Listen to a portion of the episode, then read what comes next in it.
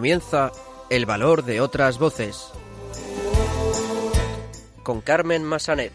No tengas miedo, tú no te rindas, no pierdas la esperanza. No tengas miedo, yo estoy contigo en lo que venga y nada puede ni podrá el desconsuelo. Muy buenas tardes, bienvenidos a una nueva edición de El Valor de otras Voces, el programa de discapacidad de Radio María. Comenzaremos el programa de hoy dando a conocer el trabajo de las hermanas de Marta y María, una congregación que tiene varios hogares en Canarias y algunos también en la península y trabaja por las personas con discapacidad. Los locutores de Radio La Barandilla nos traerán las últimas noticias sobre discapacidad. Daremos a conocer también un dispositivo que hará más fácil la orientación de las personas ciegas. Esto lo hace colocándolo sobre el bastón y a través de ultrasonidos y conectado a, eh, través de una aplicación móvil, pues eh, avisando de los obstáculos que las personas ciegas se van encontrando por la calle. Y finalmente, en nuestra sección Pioneros de la Educación Especial, conoceremos la biografía de Valentín Aui, eh, maestro de ciegos que fundó precisamente la primera escuela de jóvenes ciegos en París. Comenzamos.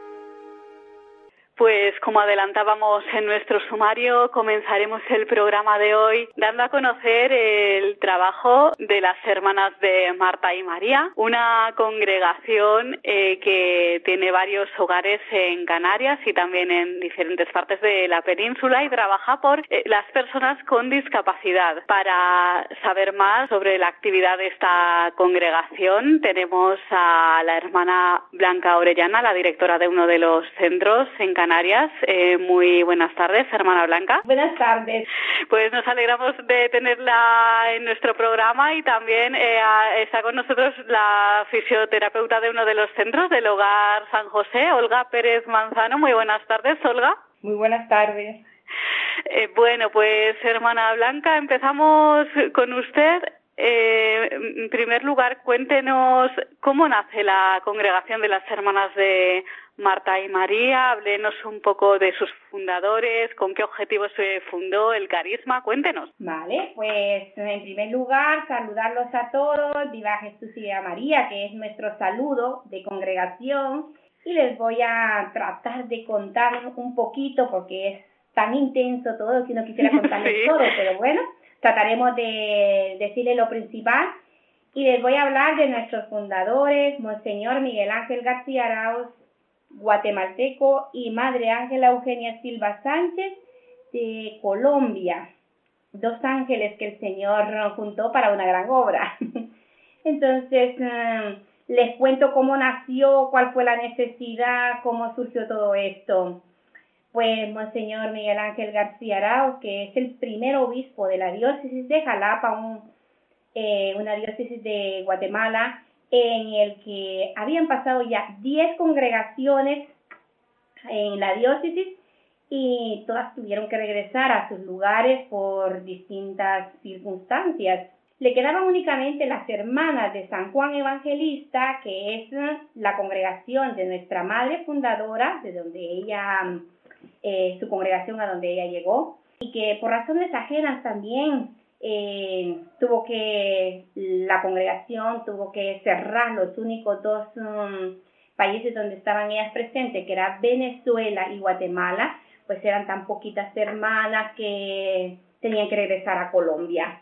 Y pasa ahí que Monseñor se quedaba solo. y eran las únicas hermanas que le habían quedado para que le ayudaran con el tema de la pastoral, de y encima que acababa de pasar el terremoto, pues era todo súper complicado. Pues resulta que Monseñor le tocó que hacer un viaje a Colombia para poder hablar con la superiora de la congregación de San Juan Evangelista para que le dejara a las hermanas un poquito más de tiempo, para que le siguieran ayudando, para no sentirse él solo con esa gran misión de la diócesis. Y viaja, la superiora pues se compadece de ver la angustia de nuestro padre fundador pide a las hermanas mm, del equipo que estaba en Guatemala dos voluntarias para que le ayudaran por un año. Y resulta que una de las voluntarias será nuestra madre, Ángela Eugenia Silva Sánchez. Ella se presta como voluntaria con otra compañera. Pero al año, pues le tocaba que regresar. Y en un año prácticamente no habían podido hacer casi nada.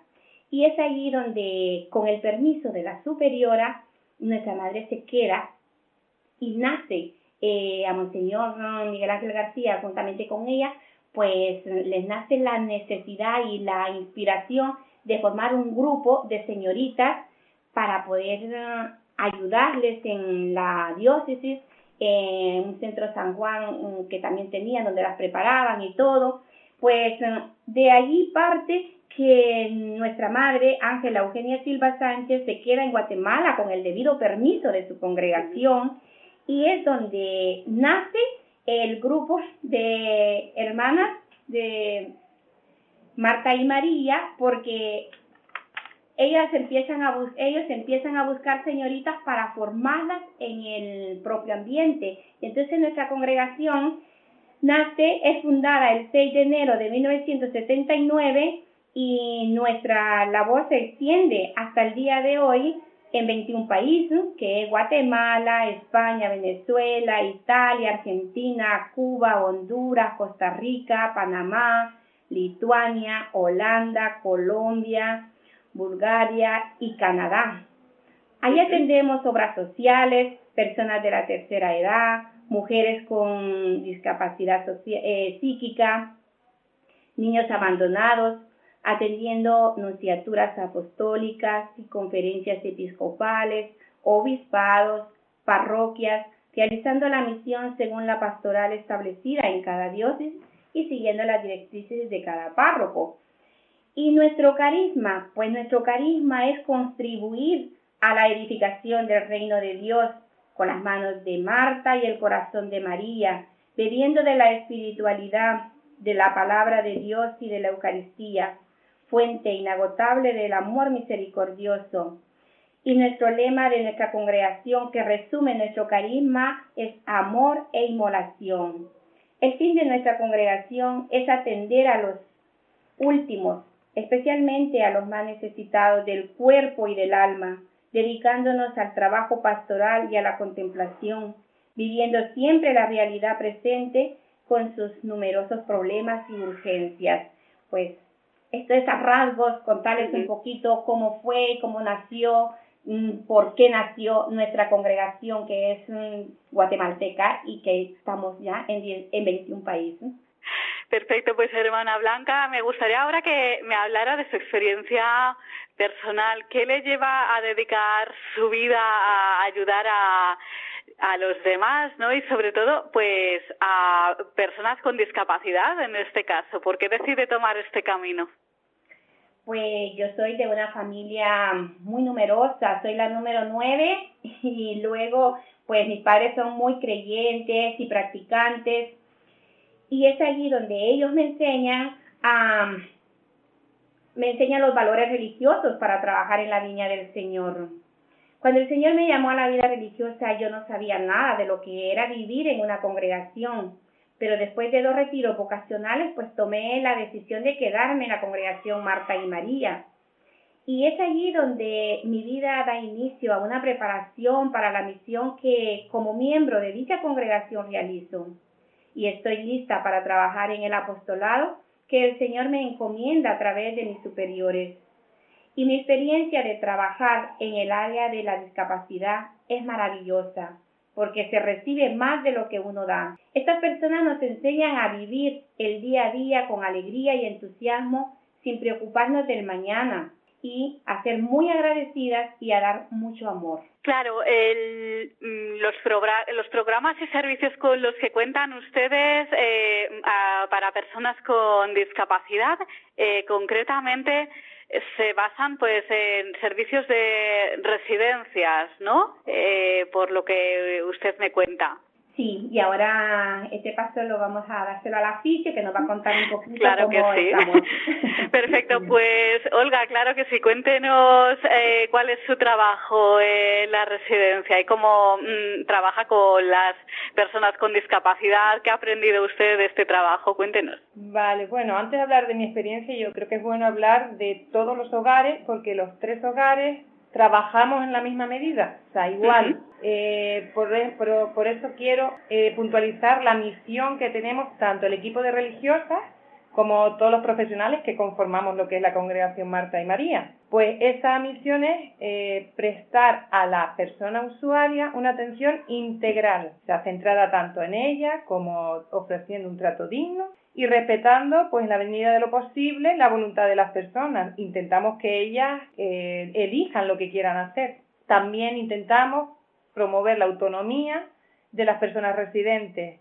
pues con acciones tanto de prevenir pues deformidades o tipo de, enfermedades, también motivándolas hasta un camino, una forma de vida pues mucho más llevadera eh, para mejorar su calidad de vida y también su desarrollo personal. También aparte de lo que se hace aquí en el centro, también intentamos servir de apoyo a los familiares de, de las chicas eh, y también intentamos posibilitar pues aquellos lazos de unión que igual no están tan juntos, pues intentamos que vuelvan a estarlo.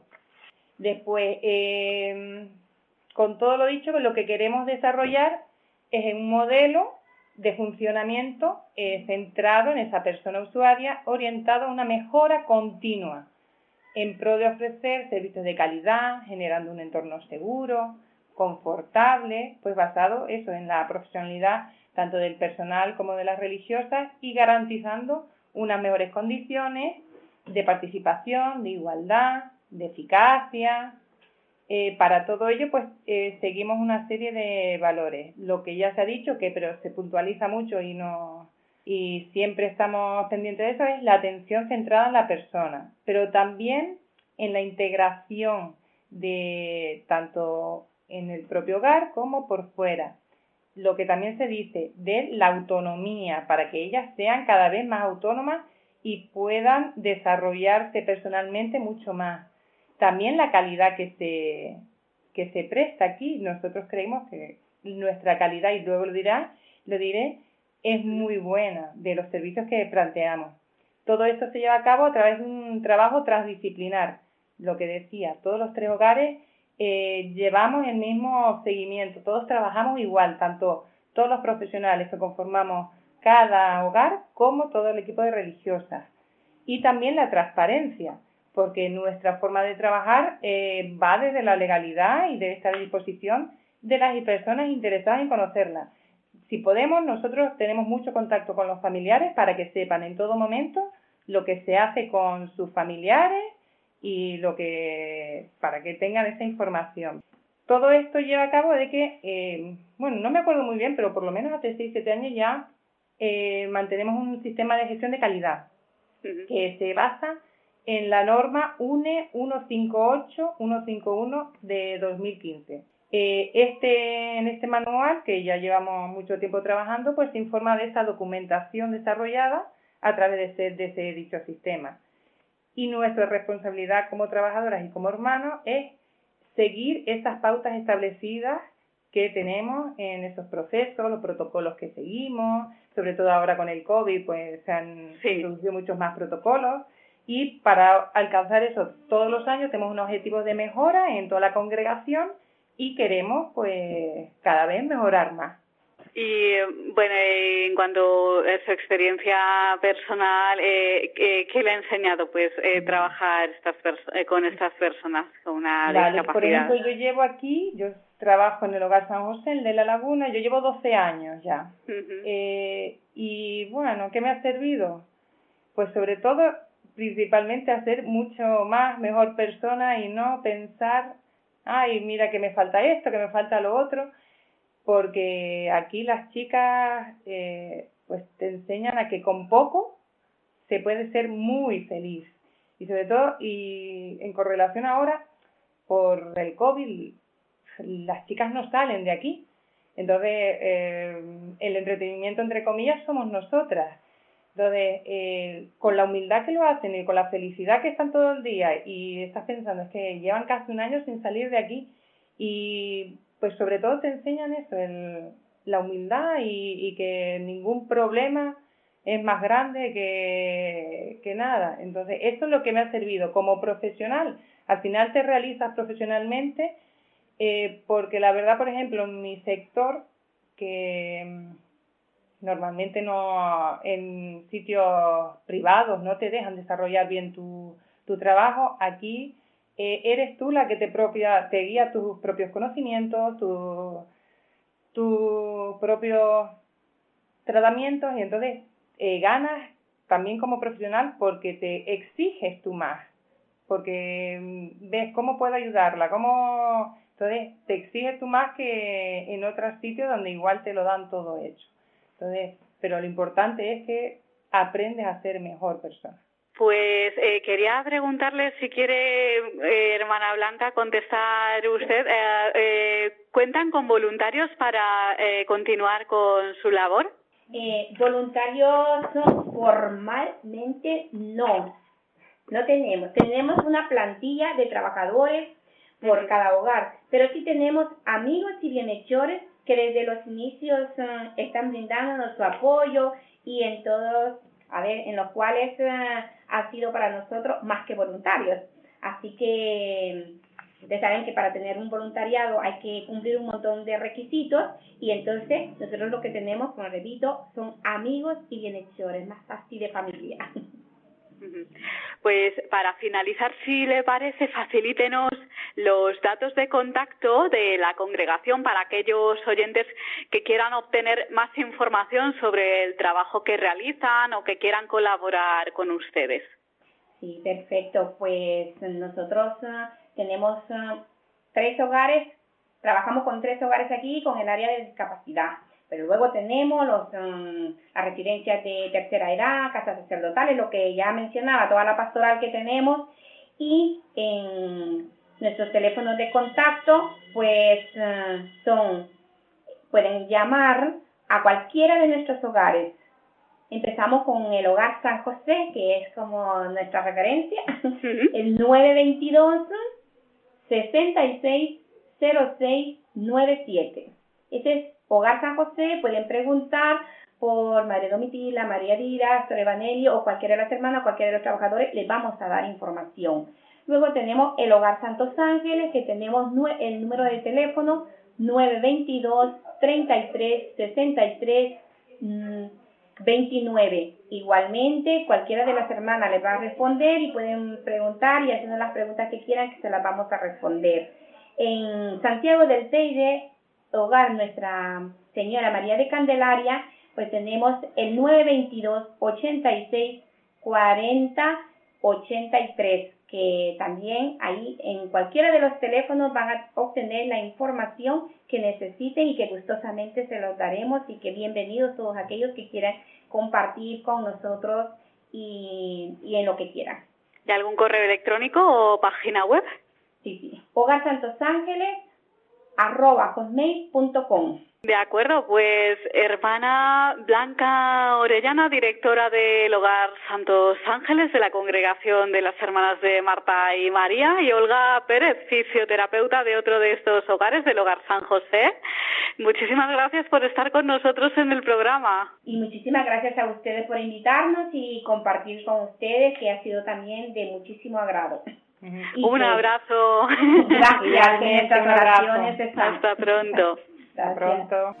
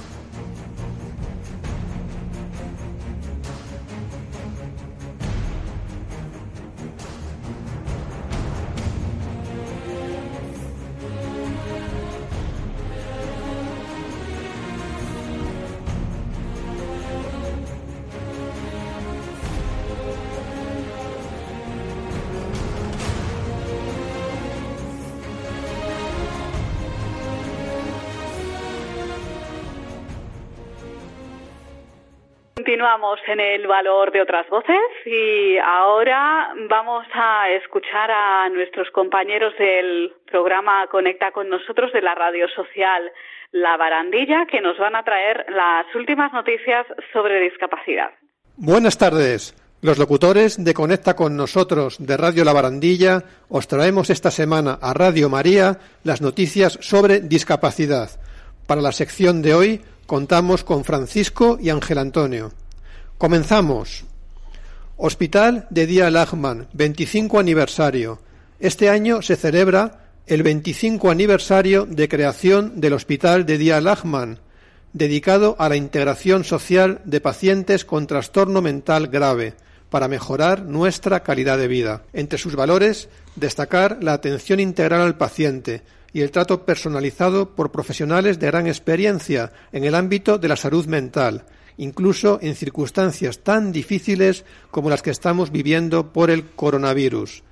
Destacar nuestra notable mejoría y dar públicamente las gracias por ello, por su formidable labor, y felicitar a todo el equipo, su directora Junivel Lancho, Ana Lancho, Maricruz, Blanca, María Luisa y demás trabajadores.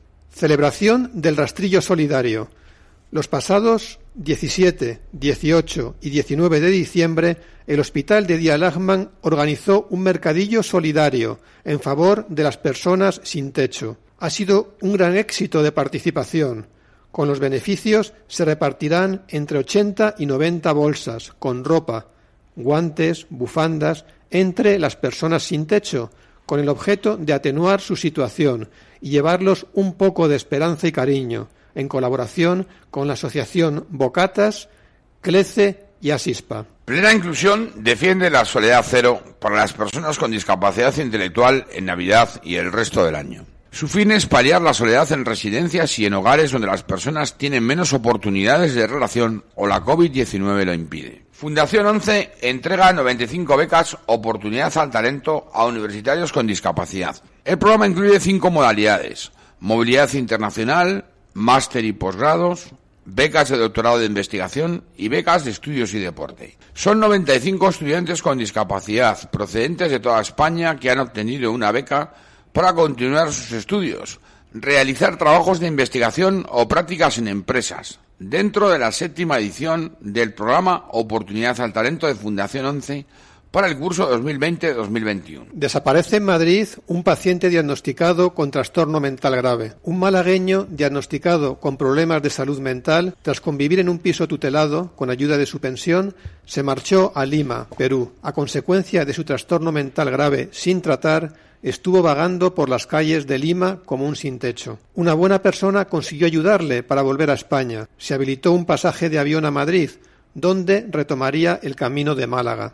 Allí le esperaban representantes de distintas asociaciones. No tuvo acompañamiento responsable durante el viaje y a su llegada a Madrid ha desaparecido. Desde aquí reclamamos un protocolo del que muchas veces se carece con los pacientes de salud mental, que garantice y salvaguarde la vida, ayudando en la toma de decisión y a cumplir con el tratamiento. La Asociación con Artritis ayuda a 182 personas a mejorar su situación laboral. La Asociación con Artritis ha desarrollado en 2020 el servicio de inserción laboral a través de las antenas de empleo inclusivo de la Confederación Española de Personas con Discapacidad Física y Orgánica COCENFE. Esas personas se han beneficiado del servicio de mediación laboral de la Coordinadora Nacional de, la Asociación con Artritis. A través de este proyecto también se ha contactado con otras entidades con las que se ha realizado una labor para inculcar la idea de contratar a personas con discapacidad. La Comunidad de Madrid entrega material para ayudar a la práctica deportiva de las personas con discapacidad. Este año, antes del coronavirus, tuvimos el honor y el privilegio de participar en la Liga Sportsame de personas con discapacidad y salud mental. El deporte nos permitió mejorar y relacionarnos socialmente. Desgraciadamente se vio interrumpida a causa del coronavirus. Valoramos como un hecho muy positivo la entrega el pasado miércoles de material para la práctica deportiva a las federaciones madrileñas de deporte para personas con discapacidad física, intelectual, con parálisis cerebral y daño cerebral adquirido, y sordos. Dar las gracias al consejero de Políticas Sociales, Familias, Igualdad y Natalidad, Javier Luengo, y al viceconsejero de Deportes, Roberto Núñez, ya que este material permitirá a los deportistas madrileños seguir practicando deporte adaptado en las mejores condiciones. Ojalá sea extrapolable a los deportistas con trastorno mental y se pueda reanudar las competiciones. Gracias también a la Administración de las vacunas. La Comunidad de Madrid presenta un plan laboral para personas con discapacidad. El programa está compuesto por 15 medidas que buscan la mayor implicación de las empresas en la contratación de este colectivo. Según el consejero de Economía y Empleo y Competitividad, Manuel Jiménez, se hacía necesario un plan para dar respuesta integral a las necesidades del colectivo. Una de las medidas más novedosas será la implantación de la figura del tutor, personalizado cuya función consiste en acompañar a la persona con discapacidad durante los tres primeros meses de contrato. Esta iniciativa comenzará en 2021 de forma experimental con 10 tutores y un presupuesto de 250.000 euros. Una de las medidas del plan será el refuerzo de la actuación de la inspección de trabajo y la vigilancia del cumplimiento de la cuota de reserva de trabajadores con discapacidad en plantillas de empresas de 50 o más trabajadores. El coronavirus eleva los costes sin ayuda para familias de discapacitados. Montserrat Arus es madre de Paul, un joven de 22 años afectado de parálisis cerebral y tetraplegia espástica. Es dependiente al 98%. No puede vestirse ni comer solo, tampoco lavarse los dientes o ir al lavabo sin nuestra ayuda, comentan sus padres. Los cuidados de Paul se extremaron para la familia con el confinamiento cuando cerró el centro ocupacional al que acude. La asistenta asignada por la ley de dependencia no pudo continuar con los cuidados. Los padres tuvieron que costeárselo de su bolsillo. Convencimos a la persona que nos ayuda para que se confinara un mes en nuestra casa, con un coste de 800 euros, comentan. El director de la Federación Catalana de Atención a Discapacitados Intelectuales, DINCAT, don Carlos Campuzano, advierte de importantes debilidades para que las instituciones reparen los sobrecostes que el virus ha ocasionado en los familiares y entidades. La asociación DINCAT pide, por ejemplo, permisos retribuidos para los que velen por sus familiares discapacitados, enfermos a causa del COVID. Los hemos reclamado sin éxito, comenta Campuzano. Derechos Sociales alcanza un principio de acuerdo para renovar el convenio laboral en el sector de la discapacidad. El pasado miércoles, el Departamento de Derechos Sociales, las entidades gestoras del sector de atención a la discapacidad y las fuerzas sindicales han acordado el quinto convenio laboral de subida de salarios y mejora de las condiciones laborales de los profesionales que atienden a personas con discapacidad en residencias, centros de día y pisos tutelados. Se han equiparado las subidas salariales a los del personal funcionario hasta el 2023. La consejera de Derechos Sociales, Carmen Maeztu, ha resaltado que merece la pena hacer un esfuerzo con profesionales que se emplean a diario dando lo mejor de sí mismos para atender a las personas con más necesidades físicas e intelectuales. Y hasta aquí la sección de hoy. Muchas gracias a todos y en el próximo programa más. Muchísimas gracias por traernos estas noticias, compañeros de Radio La Barandilla. Muy pronto nos escuchamos.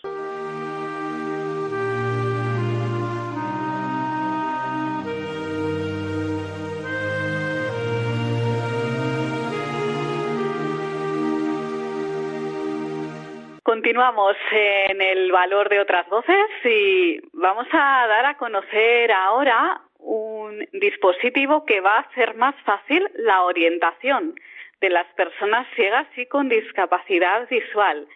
Su nombre es Rango y por medio de ultrasonidos va a ir avisando a los usuarios de los obstáculos que se puedan encontrar en su camino. Para saber algo más sobre este dispositivo eh, tenemos con nosotros a Anne-Laure Savari, responsable comercial en España de la empresa que ha diseñado este dispositivo de GoSense, que nos va a contar un poquito más. Muy buenas tardes, Anne. Muy buenas tardes, Carmen. Nos alegramos de tenerte con nosotros en el programa. Lo primero, bueno, cuéntanos, pues, cómo, mm, cómo nace, pues, el diseñar este dispositivo, quiénes son sus creadores? ¿Qué, ¿Qué, les lleva a diseñar esto? Cuéntanos un poco. A ver, son dos jóvenes franceses que tienen 30 años que a la escuela les pidieron hacer un proyecto. Y uno de ellos, que se llama Hugues de Chaumont, eh, y el otro que se llama François, eh, François Piron, los dos pues han decidido crear este aparato porque tienen a su alrededor personas que son ciegas y que sufren pues de los obstáculos que pueden encontrar en su camino. Total que decidieron unir la alta tecnología con eh, los sonidos, ¿vale? Y entonces crearon este aparato, que es un dispositivo, como tú decías, eh, que es un aparato que se coloca en el bastón blanco, se coloca en cualquier bastón blanco, ¿vale? Tiene un, un cierre que es universal y lo que hace es que mediante ultrasonidos va informando de los obstáculos que tiene el camino la persona, que estén delante eh, o encima de su cabeza. Y lo que va a hacer, pues eso, es se, se conecta al teléfono de la persona, que es un iPhone o que sea un smartphone, eh, se combina con los dos y esta aplicación se conecta con unos extraauriculares que se ponen encima de las orejas para poder eh, escuchar estos, estos pitidos y que le van indicando los obstáculos. Aparte de esto, tiene también dos otras funciones que van poco a poco ir desarrollándose. La primera es indicar a dónde se encuentra la persona, en qué calle está, la hora que es y los transportes públicos. Claro, cuéntanos, eh, para que se hagan una idea nuestros oyentes, eh, cómo es el dispositivo, qué forma tiene, es muy pesado, no lo es, qué botones tiene, cómo funciona. A ver, es un aparato que es más pequeño que un pequeño smartphone es muy pequeño, ¿vale? Es un pequeño aparato que se coloca sobre el bastón, lo que te decía, tiene, eh, tiene dos caras, vamos a decir, un cara, una cara que está por encima, que está debajo del dedo de la persona, que tiene cuatro botones, que es el menú de del, del dispositivo. Y eh, pegándose al bastón, tiene tres eh, círculos que representan los ultrasonidos. Y lo que van a hacer es detectar los, los, los, obstáculos que están delante. Ahora mismo, claro, detecta los obstáculos que están delante, nos dice eh, dónde estamos, en qué calle nos encontramos y también eh, reconoce los transportes públicos cercanos, ¿no? Sí, exactamente. Lo que hace es que, por ejemplo, cuando tú decides elegir un, un transporte, tú eliges un transporte y dices, pues quiero ir, por ejemplo, el metro 6 eh, quiero saber cuál es el metro más cercano de mí, más cercano de mí. Entonces vas seleccionando y te dice el metro más cercano de ti y cuánto sale el próximo tren o metro o bus. ¿ah? Los tres están incluidos. Total que es una es una función que efectivamente ya se puede tener mediante otros otras em, aplicaciones en el teléfono, pero aquí la idea es tener todo junto, porque hay veces que hablando con personas que me dicen, mira, Ana, el problema es que tengo 50.000 aplicaciones en el iPhone para poder eh, ir situándome, etcétera, etcétera, y que al final abro muchas aplicaciones. Todo está aquí en un solo aparato. Claro, se va actualizando constantemente la aplicación porque poco a poco vais incluyendo mejoras, ¿verdad? Efectivamente. A ver, el compromiso que tienen estos dos chicos es de hacerlo cada seis meses, pero realmente lo están haciendo siempre porque es un juego yo aquí soy un poco, no entiendo muy bien, soy un poco pez, pero son juegos de algoritmos y van adaptando cada vez, eh, dar mucho más precisión a la hora de los obstáculos, etcétera, etcétera. O sea que diariamente están actualizando estos algoritmos, haciendo pruebas e intentando dar em, más funciones a este aparato quedándose el aparato súper fácil y sencillo. Hasta yo lo puedo utilizar, no se puede estropear en el sentido que no, eh, no es como una aplicación en un ordenador, ¿no? No es, muy, no, no es posible de, fastidiarlo a este nivel.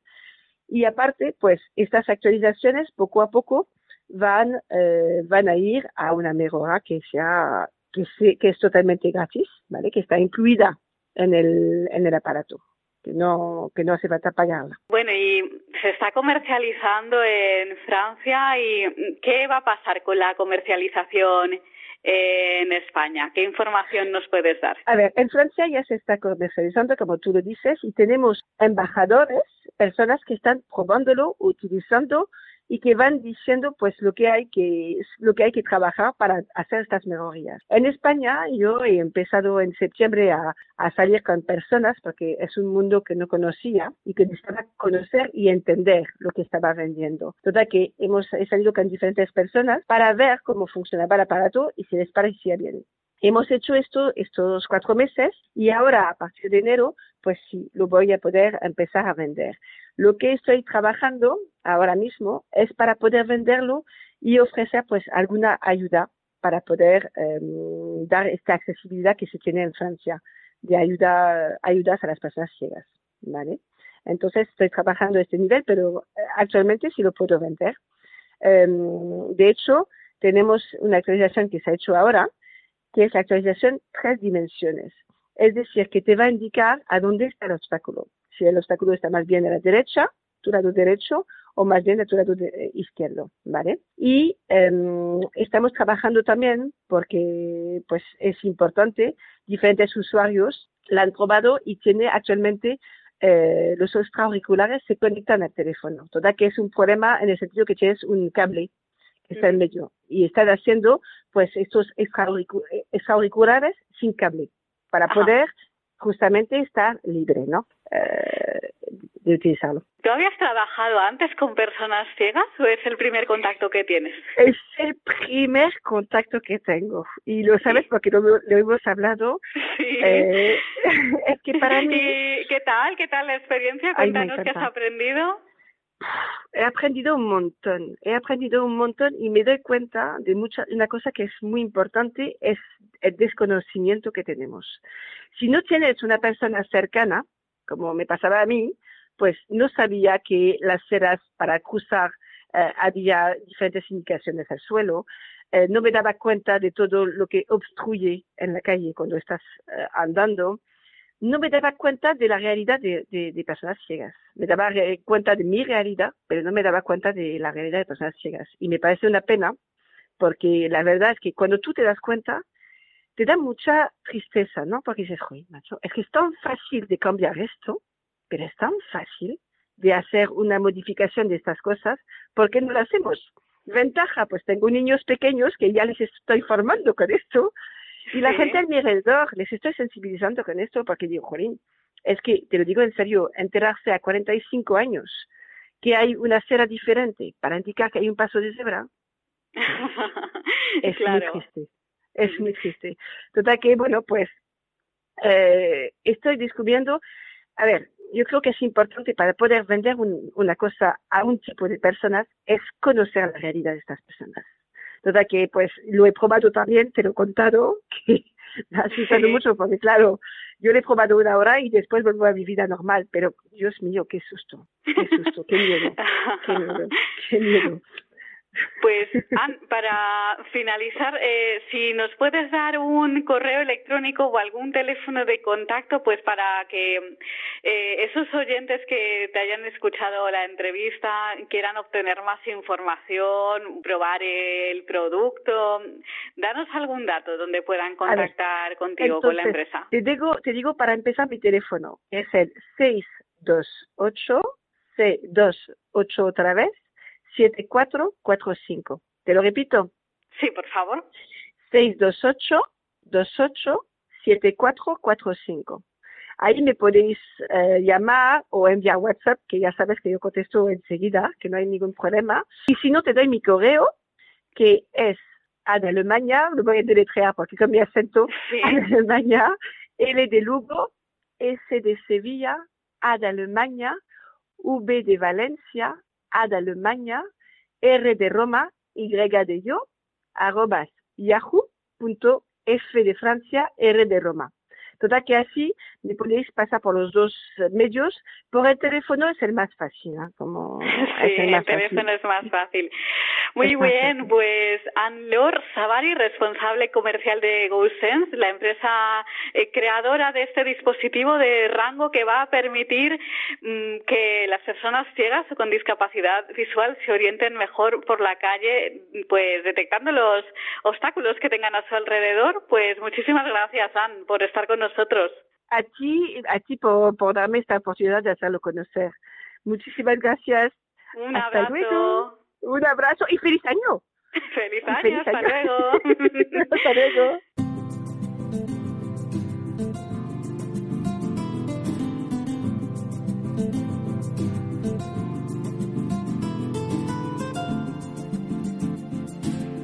Continuamos en el valor de otras voces y en nuestra siguiente entrega de Pioneros de la Educación Especial vamos a conocer la biografía de Valentín Agui, conocido pedagogo que fundó la primera institución para jóvenes ciegos en París.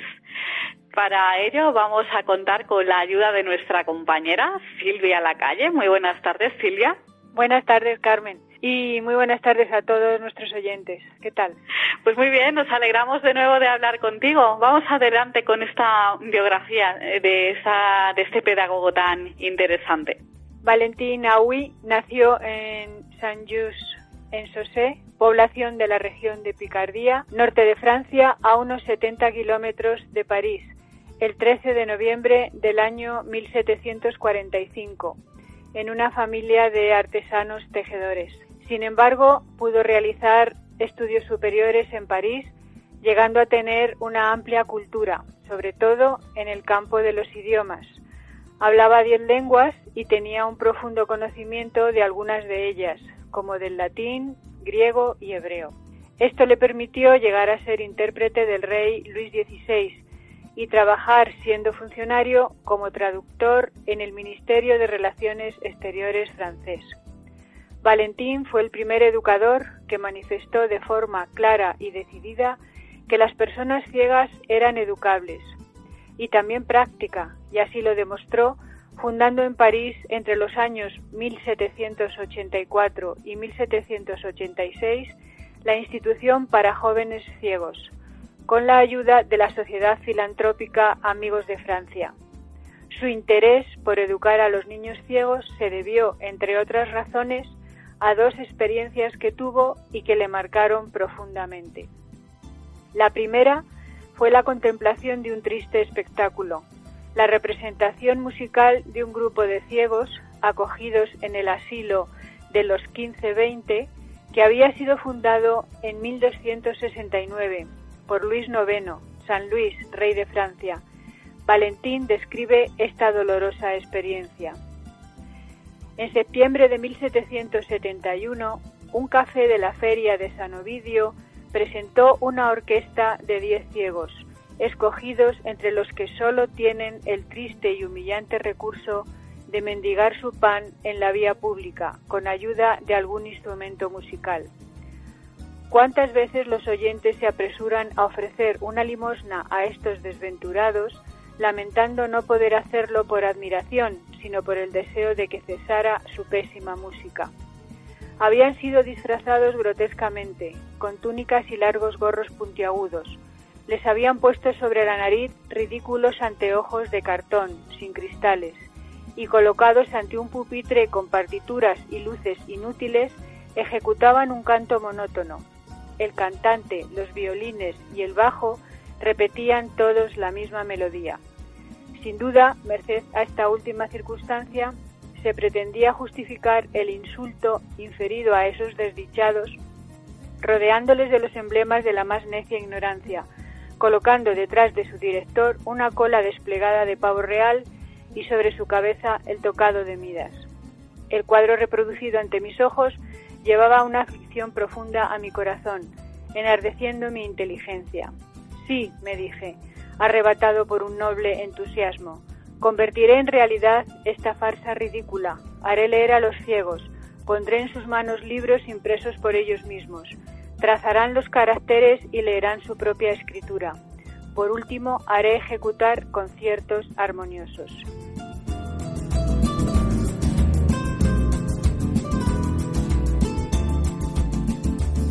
Desde ese momento tomó la decisión de dedicar su vida a la educación de las personas ciegas, a enseñarles a leer y escribir y a favorecer su inserción social, para que pudieran ganarse la vida de un modo más digno.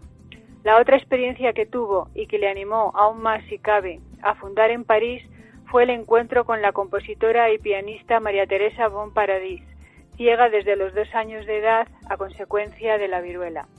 Asistió a un concierto suyo de piano y se sorprendió de su capacidad para leer y escribir textos y música utilizando y palpando letras marcadas con alfileres.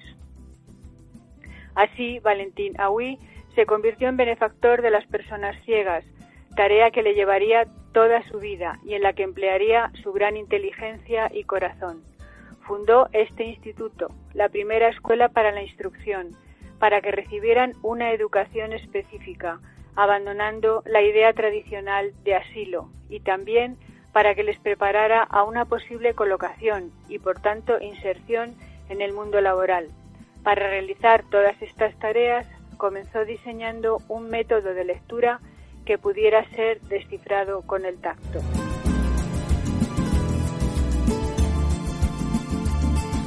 El método de lectura en relieve se basaba en imprimir los caracteres del alfabeto latino, las letras, hacía moldes de ellas, de tal forma que estos quedaran en relieve. Según su idea, con este procedimiento de impresión se podrían hacer libros especiales que pudieran ser leídos por las personas ciegas. Se lograrían imprimir escritos más amplios, no solo frases aisladas o mensajes sueltos como ocurría con otros métodos. Aui y sus primeros alumnos se dieron cuenta que la parte de atrás de las páginas impresas presentaban letras legibles al tacto. En esta época los impresores utilizaban normalmente papel húmedo para imprimir, en el cual quedaban grabadas las letras.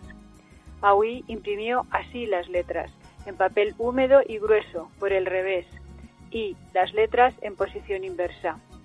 Las presionaba sobre el papel, con tinta negra, y quedaban impresas en la posición y orden correcto en el anverso, pudiendo ser legibles al contacto de las yemas de los dedos. Hasta llegar al tamaño que fuera mejor percibido por el tacto, Aui probó distintas tipografías, letras de distinto tamaño, grosor y de distintos estilos, espacios entre las letras, palabras y espacios entre ellas, líneas y columnas y espacios entre unas y otras abreviaturas, números, distintos símbolos, etc. El proceso de impresión era laborioso y lento, pero muchos alumnos ciegos aprendieron a leer y conocieron las normas básicas de la ortografía.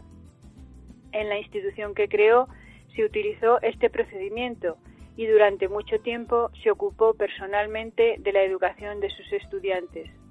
Quería a los niños ciegos como a sus hijos y muchas veces así los llamaba, hijos míos. El primer estudiante que pasó a formar parte de su grupo de alumnos fue François Leseur. François era un adolescente que había estado manteniendo a su madre viuda y a sus hermanos pidiendo limosna.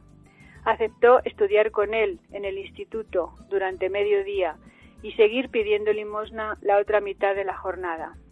Pertenecía también al grupo de ciegos acogidos en el asilo de los 15-20 y que habían realizado aquella extravagante representación.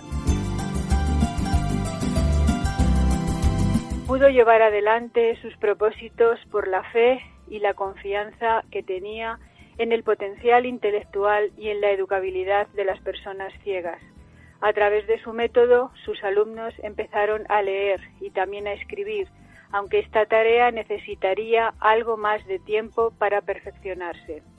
De momento utilizaban una pluma metálica con punta redonda, de forma que las letras quedaban también realzadas y podían ser leídas con los dedos. Pensaba también que sus estudiantes debían estudiar música, sobre todo los que se veía claramente que tenían facilidad para ello, y trabajar para adquirir o desarrollar las capacidades y habilidades que les permitirían llevar a cabo las actividades de la vida cotidiana.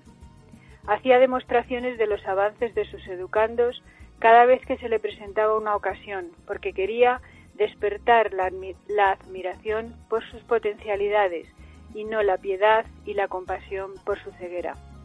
Gracias a estas exhibiciones que hizo en diferentes centros culturales de París, así como en Versalles, en la corte del rey de Francia, Luis XVI, se provocó un movimiento tiflológico que estudiaba la problemática y las condiciones que rodeaban a las personas con discapacidad visual en los principales estados europeos.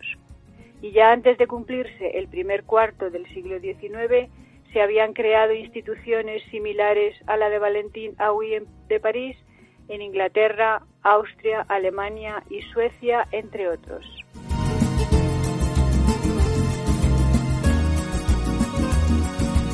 Como consecuencia de la Revolución Francesa, en el año 1791, el Instituto de Valentín Aui se nacionalizó, quedando como un centro de rehabilitación para el trabajo, pero de momento no un asilo.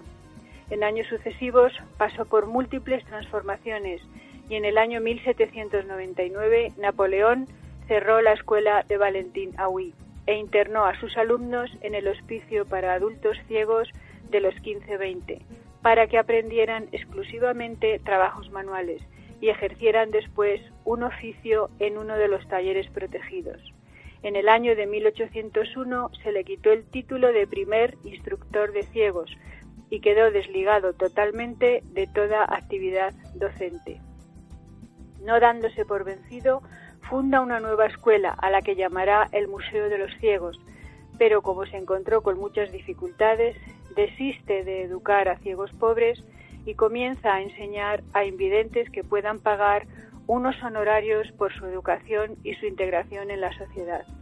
Pero esta empresa tampoco prosperó, con lo que decidió aceptar la invitación del zar de Rusia, Alejandro I, para que fundara en San Petersburgo, en San Petersburgo una institución semejante a la que él había creado y dirigido en París.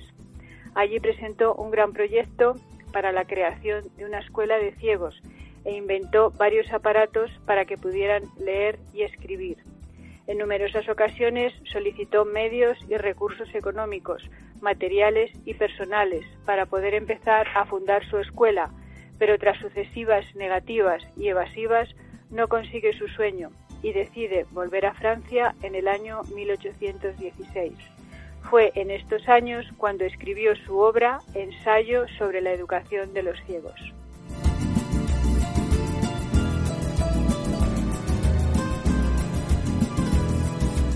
Durante su ausencia, la situación de los ciegos en Francia había mejorado considerablemente.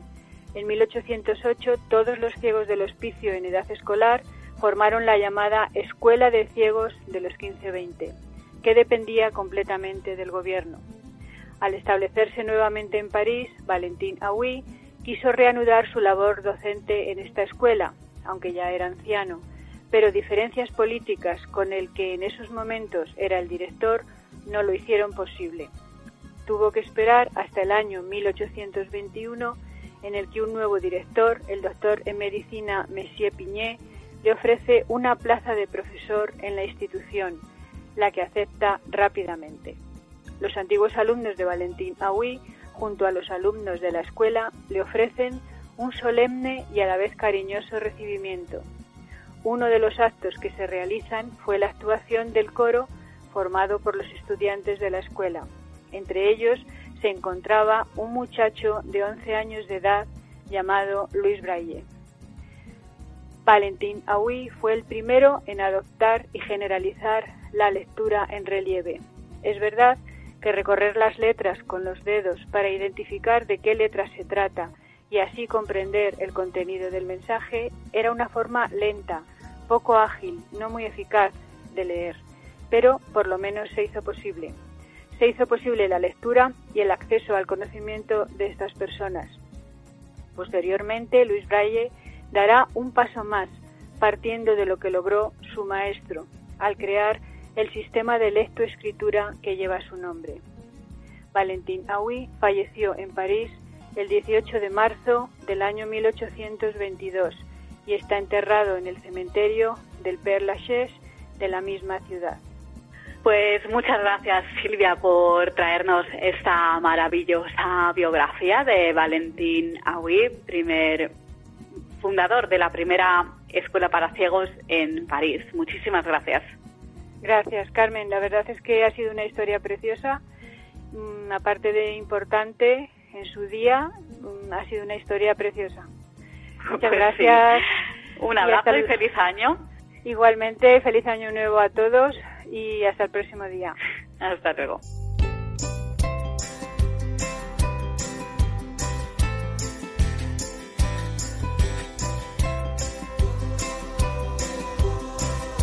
Hasta aquí llega esta edición del Valor de otras voces. Les recordamos nuestras vías de contacto. Por un lado tenemos nuestro correo electrónico, la dirección es el valor de otras voces arroba radiomaria.es el valor de otras voces arroba radiomaria.es y también tenemos nuestro contestador. El teléfono es 91005-3305. 91005-3305. Un abrazo muy fuerte a todos, feliz año y muchas gracias por estar ahí.